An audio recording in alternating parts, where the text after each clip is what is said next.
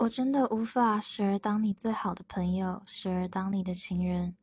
你已经准备好为全世界，甚至为早上才遇到的陌生人奉献，而我只是你在暴风雨时紧抓的浮标。